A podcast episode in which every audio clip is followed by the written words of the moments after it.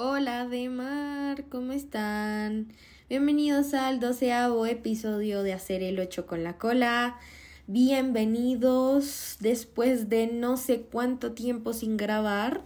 Aquí estamos, me disculpo, ya vuelvo a ser constante. El día de hoy vamos a hablar sobre reprimir emociones, sobre algunas emociones en específico y otras reflexiones que hice esta semana sobre la vida misma y las emociones en general.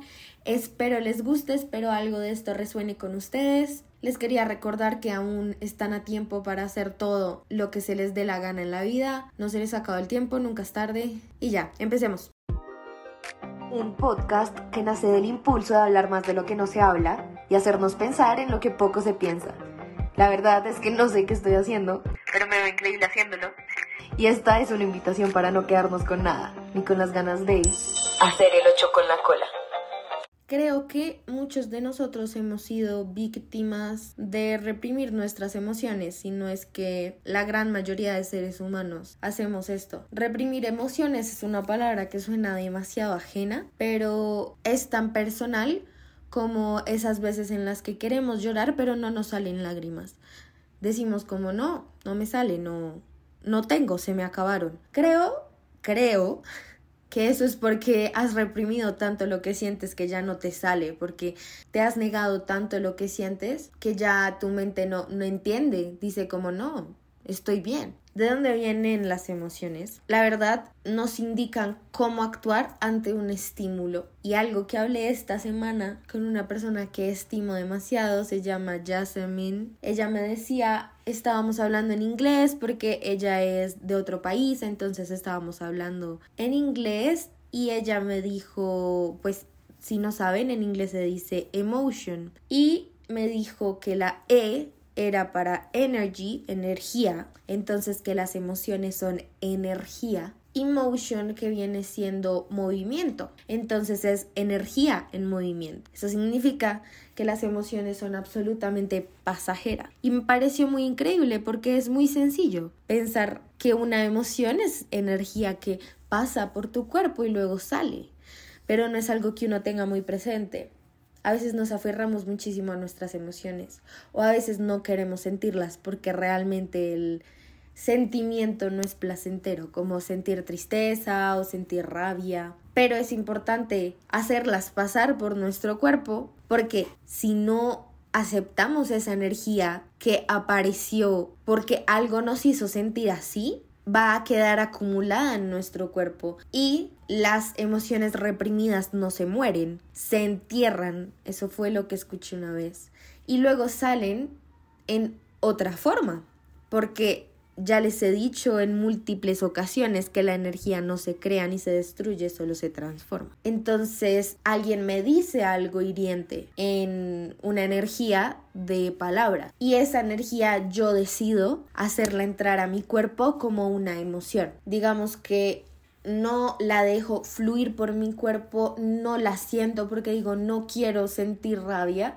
o a veces uno mismo se desvalida como no, no voy a dejar que lo que dijo Pepita me afecte cuando realmente sí te está afectando. Y se queda acumulada, digamos, en alguna parte de tu cuerpo. Y luego sale como un dolor, digamos, porque es energía igual que se queda ahí. Esto es algo de lo que no sé mucho. Prometo leer un poco más al respecto, pero sé que esto es somatizar tus emociones. Todas las cosas que no dejas pasar por tu cuerpo, las procesas y las sueltas y las dejas ir, se quedan como una enfermedad en ti o como un dolor. Entonces piensa en cuántos dolores de cabeza que hemos tenido son una emoción que no hemos procesado.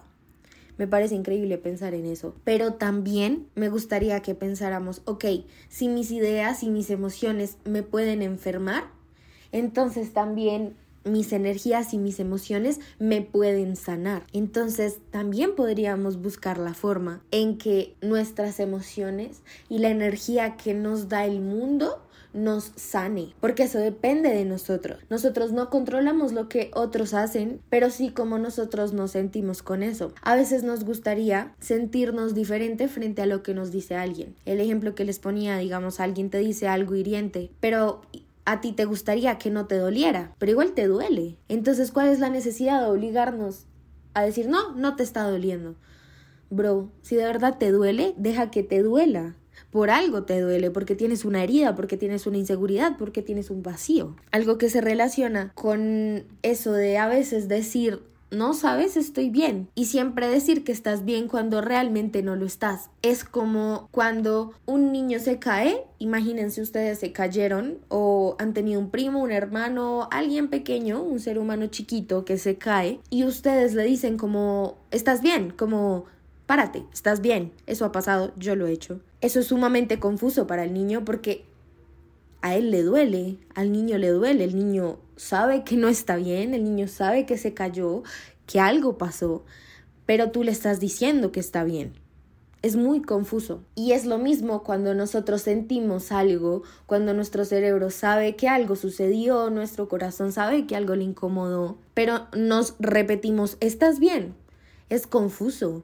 Eso nos lastima, eso nos hace sentir mal. Entonces, creo que es una invitación para dejar de repetirnos que estamos bien cuando realmente no lo estamos o dejar de repetirnos que una situación está bien cuando realmente no lo está, porque eso tampoco nos permite identificar qué es lo que nos hace sentir. A mí me pasa y lo reconozco y estoy trabajando en eso, que yo no sé qué me pasa.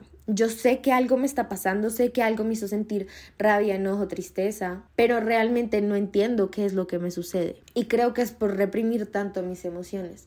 Creo que es algo que muchos tenemos que trabajar, porque el día que aprendamos a gestionar bien nuestras emociones, podemos entender qué es lo que nos sucede, podemos saber cómo transitar por esa emoción, cómo hacer que esa energía pase por nuestro cuerpo y entender qué fue lo que nos generó esa molestia, esa tristeza, incluso la felicidad. ¿sí? No, no solo estas emociones de tristeza, enojo, asco, sino también felicidad porque la felicidad está muy normalizada. Sí, bien sentirnos felices, pero cuando nos sentimos tristes o enojados, tiene una connotación muy negativa, pero todo tiene su razón de ser. Por ejemplo, la rabia. El enojo tiene el propósito de hacernos entender que hay algo mal, que hay algo que no nos cuadra, que hay algo que nos generó como displicencia. No sé si se diga displicencia.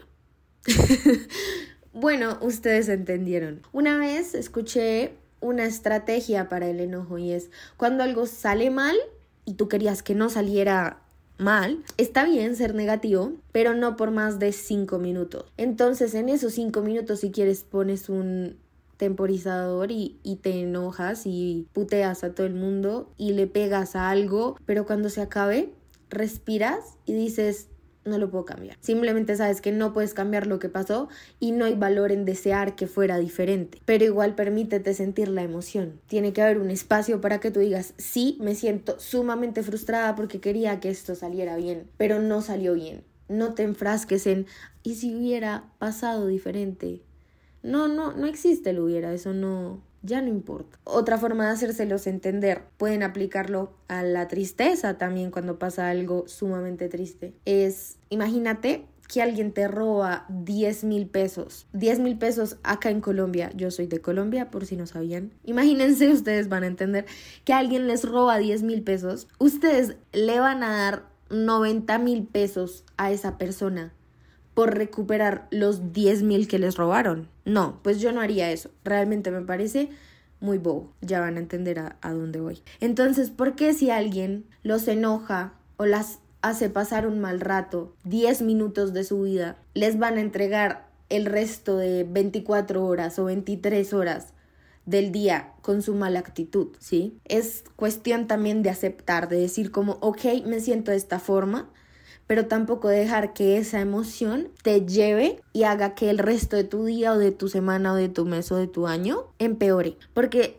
si de algo somos expertos es en hacernos sentir mal a nosotros mismos y en enfrascarnos y en sobrepensar. Entonces les hago esa invitación como, ok, se sintieron mal 10 minutos, pero ¿por qué se van a sentir mal entonces 20 horas? Digan, ok, no puedo cambiarlo, me siento de esta forma, déjalo ir. También hay otro lado de mí en este momento que está diciendo como, ¿sabes? Tampoco hay un tiempo para cuánto es el duelo que haces o cuánto te sientes mal por algo. Creo que eso también es otra perspectiva muy válida, como si te quieres sentir mal mucho tiempo, permítetelo si eso es lo que necesitas. Pero el momento en el que de verdad ya lo procesaste y tuviste como tu duelo y tu forma de dejarlo ir, déjalo ir. Hay cosas que no podemos controlar y esas cosas no merecen estar en nuestra mente. Entonces, conclusión, sientan sus emociones, hagan el ejercicio. Cuando algo de verdad les dé rabia, siéntenlo, déjenlo pasar por su cuerpo, digan, esto me causa esta emoción. Traten de identificarlo y si no saben, pues inténtenlo después. Algo los hace sentir tristes o algo les da asco. Piensen por qué les da asco incluso cuando algo les dé felicidad. Hay muchas emociones. Saben, siento que yo ni siquiera conozco todas las emociones que hay. Y son emociones que yo experimento, me parece muy loco. Pero también me voy a poner en esa tarea. Solo quería reflexionarlo acá un poco. Recuerden que las emociones son una energía y que se transforma esa energía, la pueden transformar, está en sus manos. Eso es lo más increíble, pensar que está en nuestras manos, saber qué podemos hacer con nuestras emociones y poder darles una buena gestión para que podamos tener bienestar y podamos estar bien, que creo que es lo más importante al final del día, no no creo que haya alguna persona que sí diga como, ok, sí me quiero sentir súper mal. No, queremos estar bien. Y si estamos bien con nosotros, estamos bien con los demás. Y recuerden dejar ir, recuerden soltar lo que no pueden controlar, no gasten su energía en, en cosas que ya no pueden cambiar. Eso es todo. Muchas gracias por escucharme, muchas gracias por estar aquí. Y ya, eso es todo. Que les vaya bien, un besito. Bye. Se me olvidó decirles que lo peor que puede pasar si se creen la verga es que se van a volver la verga. Gracias. Saben, mientras estaba editando esto me di cuenta que estoy triste. Pero quería recordarles que está bien.